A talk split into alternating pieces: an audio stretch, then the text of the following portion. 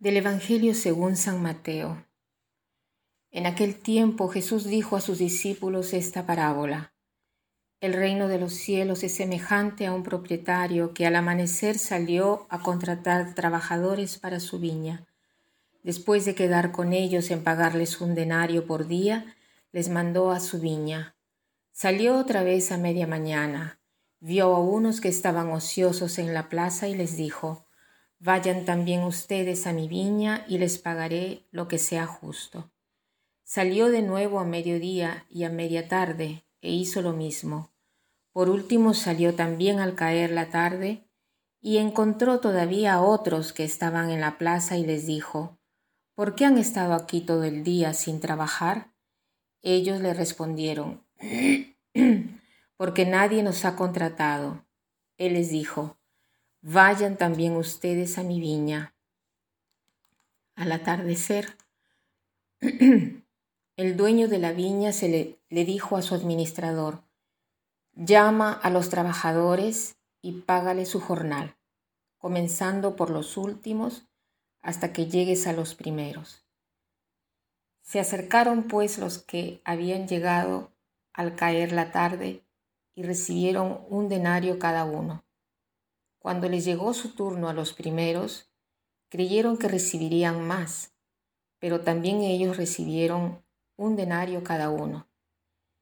Al recibirlo comenzaron a reclamarle al propietario diciéndole, ellos que llegaron al último solo trabajaron una hora y sin embargo les pagas lo mismo que a nosotros que soportamos el peso del día y el calor.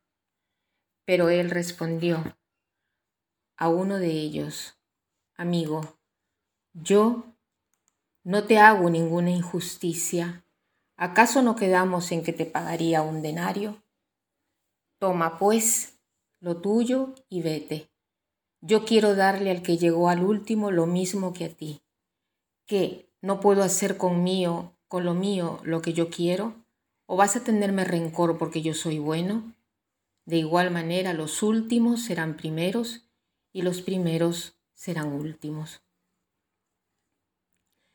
La parábola que acabamos de escuchar nos deja perplejos porque nos hace ver un modo diferente de concebir la vida, de razonar, un modo diferente de pensar que es el modo de Dios. Jesús ha venido por esto, porque nuestra religión es revolucionaria, porque nuestro Dios no es un Dios de filósofos, sino que es un Dios que habla, un Dios que se interesa por nosotros, un Dios que se revela al hombre, que se revela y, que se revela. Entonces, hoy en esta parábola tenemos enseñanzas nuevas sobre Jesús, sobre Dios, sobre la vida es toda una riqueza. En primer lugar, veamos un aspecto que es el de Jesús que llama a todos a trabajar en su viña, pero en un horario diverso. Y esto es extraño porque hay gente que se convierte ¿no? Eh, en cinco, a los cinco años. O sea, gente que no necesita ni siquiera de convertirse porque ya han sido llamados desde el nacimiento. Gente que se convierte cuando están por morir gente que se convierte en el transcurso del tiempo con la madurez, ¿no? Logran entender algo. O sea, los obreros de la viña son eh, empleados en horarios diversos. Todos trabajamos en la viña del Señor, pero aquí Jesús nos muestra que hay quienes trabajan desde ya una tierna edad o cuando ya son maduros. La segunda cosa es esta. Jesús hubiera podido ofrecer a los obreros su salario, ¿no? que le correspondían, a quienes llegaron primero y les, daba les había ofrecido un salario y después el mismo pago para quienes llegaron al último. O sea, se podría haber podido evitar eh, la polémica, ¿no? Recibiendo unos un salario y otros los, los últimos, ¿no? Pagarles, eh, eh, se podría haber evitado una polémica y pagar un salario diverso a cada uno de los grupos, ¿no? Pero los últimos son los que han podido, por ejemplo, decir algo. Ellos no dijeron nada, se quedaron callados porque ellos hubieran dicho, no, no es justo que nosotros nos den un pago alto visto que hemos llegado después, ¿no? Es verdad, ellos están reclamando los que han llegado primero y les corresponde, es justo que les corresponda un salario más alto, pero se quedaron callados, ¿no?